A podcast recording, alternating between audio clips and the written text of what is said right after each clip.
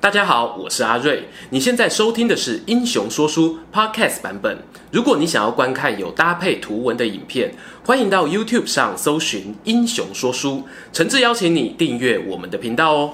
Hello，英雄说书的观众朋友，你们好，我是说书人阿瑞，替大家带来精彩的英雄故事。前一回我们讲到西楚霸王项羽的崛起，在巨鹿救援战中，他以破釜沉舟的气势一战成名。无奈造化弄人，项羽在咸阳城遇上了宿命对手刘邦，双方因为关中的利益分配而剑拔弩张。这一场世纪会面是命运的纠缠，或者是战乱的起点？让我们继续看下去。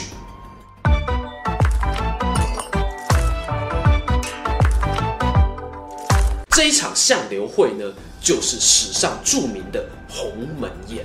鸿门宴上啊，项羽呢非常享受刘邦的花言巧语，又是和他称兄道弟，又是奉承他英雄出少年。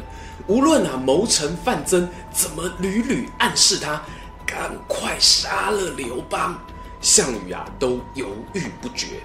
范增呢忍无可忍，无需再忍。自作主张派出了项羽的堂弟项庄表演剑舞，打算呢在酒宴上面直接刺杀刘邦。所幸啊，刘邦他重金买通的内应项伯，这个时候发挥了价值。他看到啊自己的侄儿在那边舞剑，目露凶光，一副要置人于死命的模样。项伯呢也顾不得自己一把年纪了，连忙拔出腰间的长剑，说是要双人对舞。相相对对，满泥护鬼。实际上呢，他则是挡在刘邦的身前，用身体保护刘邦平安。范增在一旁看的是手心冒汗。刘邦阵营这边的军师张良又何尝不紧张？他三步并作两步，通报在外面留守的王牌保镖樊哙：“快抄家伙进来保护老板！”这个樊哙啊，他是从年轻的时候就跟刘邦一起喝酒玩女人的三八兄弟啊。原本呢以屠宰为业，刘邦起兵之后呢就一路跟随，忠心耿耿。他没有在管什么宴会礼仪的。听到张良说大哥有难，哪还有第二句话？手持剑盾就直直闯进营帐当中，守门的卫兵拦都拦不住，直接被他连人带盾撞飞在地。宴会上，众人的目光呢，都被这一阵骚动给吸引了。樊哙现身在大门口，咬牙切齿，眼中像是要喷出火来。项羽呢，感受到来人的敌意，手按长剑，紧盯着对方。刘邦看到原本舞剑的项庄、项伯被这么一乱，已经悄悄退下，连忙啊，哈哈大笑，打个圆场。项老弟，你别见怪啊。这位冒失的粗人是我的兄弟樊哙，大概是啊在外面站久了口渴，可以跟你讨点酒喝嘛。项羽呢，他最欣赏勇士，打量眼前这个人确实胆色过人，随即命手下送上酒肉。樊哙呢接过酒来，一口干了，随即开口说啊：“我家大哥刘邦先进咸阳，只是为了帮项羽大人开路啊。秦国皇宫中的宝物分毫未取。”就等大人你来点收啊！您不感谢他就算了，怎么还可以处罚刘大哥呢？哇，这个呢就像是老公下班回家，太太来开门，哎，怎么隔壁老王也在啊？太太跟你说啊，老王啊，他顺路经过，就来我们家帮忙打扫客厅。这话你会相信哦？我也是醉了。但是项羽听完樊哙的解释，觉得有理，竟然就此原谅了刘邦。范增啊，在旁边听的，只怕是气得折寿十年啊！他拔剑砍断刘邦献上来的白玉斗，怒骂项羽啊：“这个俗啦，哪会讲都讲没听呢？领刚哦，一绝对吼刘邦害死呀！”有人说，鸿门宴项羽纵虎归山，埋下了败亡的种子。要细说起来呢，项羽后来呀、啊，做了另外两件事，更是让他大失民心。那就是呢，他进入咸阳之后，放火烧城，还杀了已经投降的秦王子婴，搜刮大量的珍宝后返回彭城，分封有功的诸侯，把楚怀王架空为义帝，自立为西楚霸王。乱世中的百姓啊，对于这样子的行为呢，无疑是大失所望。他们感觉项羽要的只是权力名声，而非胸怀社稷。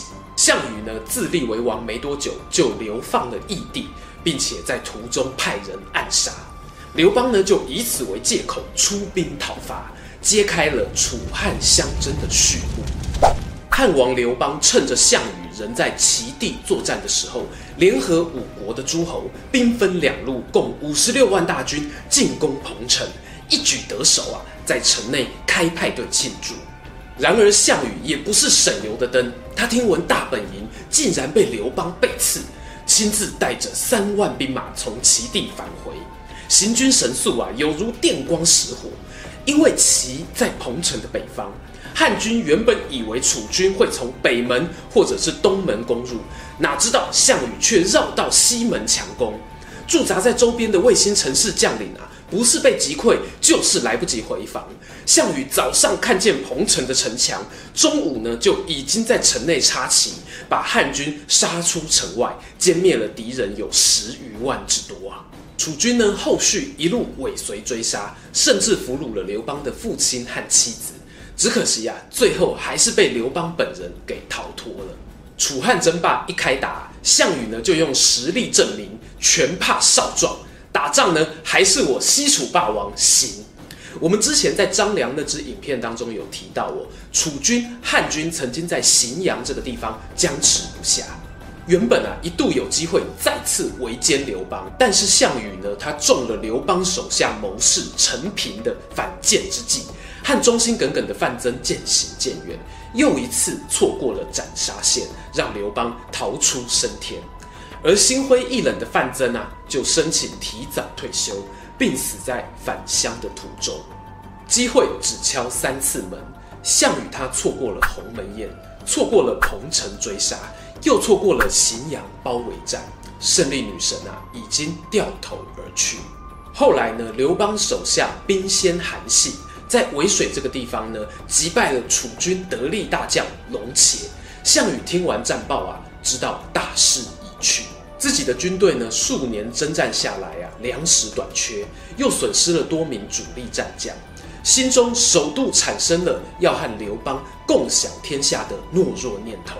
原本项羽呢，他是想要劝说韩信中立，让刘韩项三分天下，但是韩信不同意，于是项羽只好和刘邦签立了和平协议，约定楚河汉界互不侵犯。可惜呀、项羽呢，他失去了范增，刘邦却还有张良、陈平等优秀手下，在谋士大力督促下呢，刘邦撕毁了和平约定。命令韩信等大将继续追击项羽，完全不留给敌人喘息空间。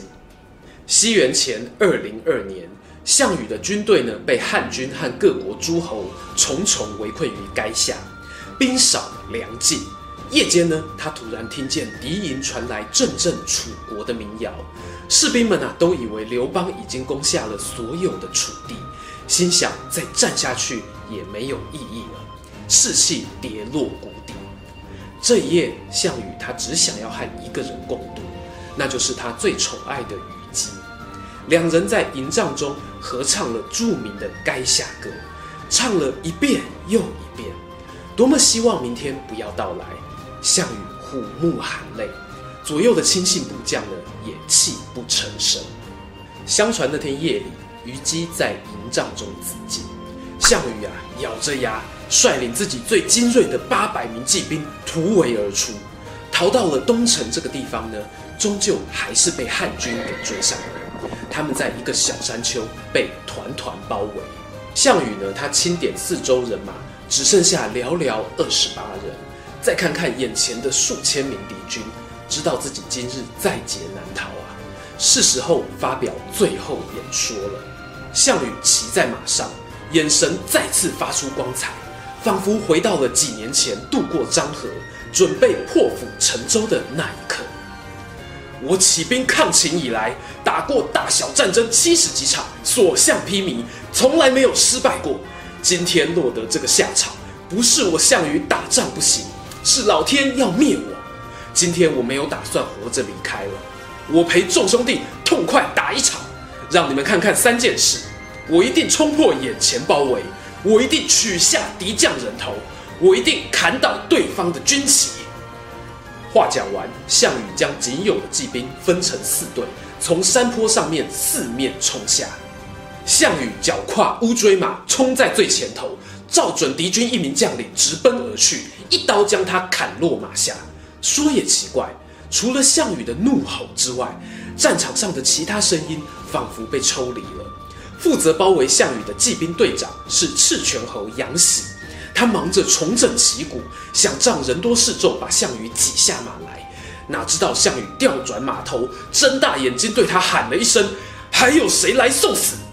杨喜的部下没有一个人敢上前。经过这阵冲杀，项羽让敌军防线崩溃。汉军明明有数千人，却像是无头苍蝇一样找不到敌人的踪影，只得兵分三路重新启动包围。项羽呢，杀得兴起，再次冲进敌阵，砍倒军旗，加码斩了一个都尉陪葬。这还没有算上死伤的汉军士兵数！项羽呢，他集合了手下骑兵之后，清点人头，发现仅仅少了两人。项羽呢，他抹了抹身上的血渍，笑问左右：“我说话算话吧？”这一群手下果然是铁粉啊，只能够疯狂按赞加分享了。项羽这一支孤军啊，抵达了乌江江畔。这个时候追兵还没有全数赶到。乌江有一个警备队长，也许是于心不忍，他拉来一艘小船停在岸边，力劝项羽渡江。项羽呢，他用无颜以见江东父老当理由拒绝了，还把自己心爱的乌骓马送给了这一名队长。回过头呢，已经能够看见黑压压的敌军人头。他身边的亲兵呢，默默下马，围绕着项羽四周保护。楚汉之争的最后乐章就在乌江畔响起。项羽他以一人之力，又斩杀了数百名汉军，身受多处创伤，最后。自刎而死。项羽壮烈的最后一战，让后人留下非常深刻的印象。而司马迁在记载过程中的文采呢，也是功不可没。他骁勇善战、天真单纯、至情至性的人格特质呢，在史书上非常鲜明地显现出来。然而，他残忍暴虐、刚愎自用、爱好面子的缺点呢，也让人为之扼腕。大家很熟悉的郭嘉、诸葛亮都曾对此有过批评。说书人这边呢，提供给大家另一种面向的思考。很多人提到项羽呢，残忍好杀，因为啊，他曾经有多次大杀降兵屠城的记录。单就这一点的批评呢，我认为是有失公允的。为什么呢？因为在当年那个时代啊，军人的最高指导原则就是打胜仗。因此呢，对于战俘的权利啊，或者是人道关怀，是不会考虑这么多的。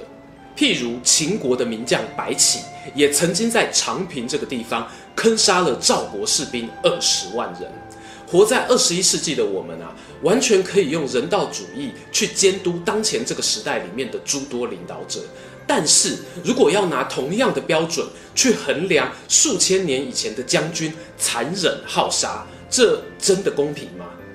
项羽啊，他在人生的历练还有处世的智慧都嫌不足，而他天真浪漫的认为有办法用分封诸侯的方式让天下太平，这个啊是他的硬伤。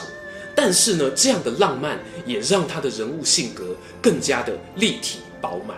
项羽的生平呢，无疑是一个经典的悲剧英雄人物的原型，加上司马迁的文学造诣也高，他铺陈了足够的史料留给后人怀想。因此，才有杜牧所说“江东子弟多才俊，卷土重来未可知”的感怀，也有了李清照笔下“至今思项羽，不肯过江东”的遗憾。作为西楚霸王啊，项羽呢，他的人生目标不是什么造福苍生，也没有什么国家大义，他在乎的只是无论如何，我都要战斗到最后一刻。或许有人觉得这是幼稚可笑的执着。但是呢，我猜这大概也是他在乌江畔最后没有选择怯懦逃生的原因。如此一来呢，你可以摧毁他的肉体，但是你永远没有办法抹灭他的精神。他就是唯一的西楚霸王。今天的故事说到这边，如果喜欢这一则影片，欢迎订阅我们频道收看最新消息。已经订过的朋友，别忘了打开小铃铛，才不会错过精彩影片哦。想看更多有趣文章，也欢迎到英雄故事粉丝团按赞加分享。这里是英雄说书，我们下次再见，拜拜。